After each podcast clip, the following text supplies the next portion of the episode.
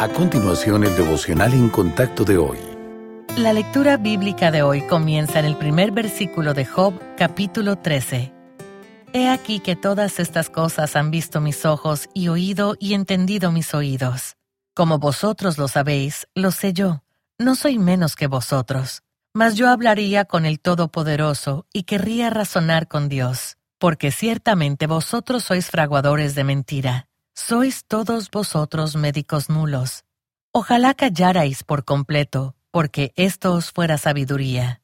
Oíd ahora mi razonamiento y estad atentos a los argumentos de mis labios. ¿Hablaréis iniquidad por Dios? ¿Hablaréis por el engaño? ¿Haréis acepción de personas a su favor? ¿Contenderéis vosotros por Dios? ¿Sería bueno que Él os escudriñase?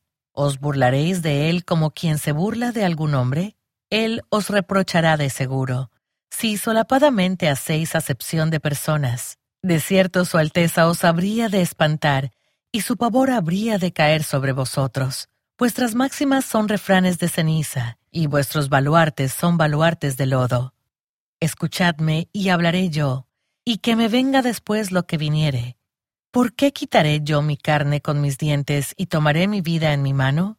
He aquí, aunque él me matare, en él esperaré no obstante, defenderé delante de él mis caminos.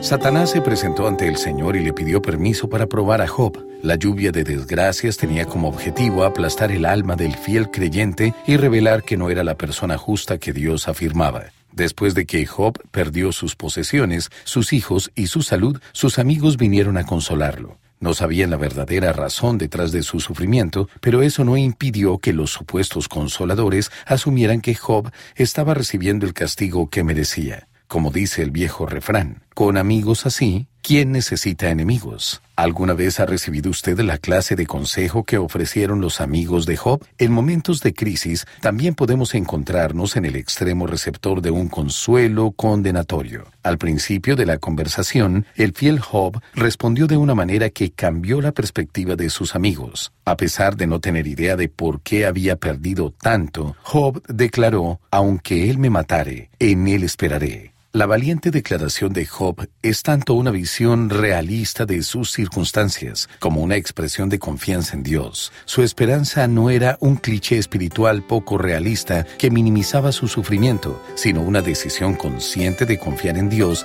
en medio del sufrimiento.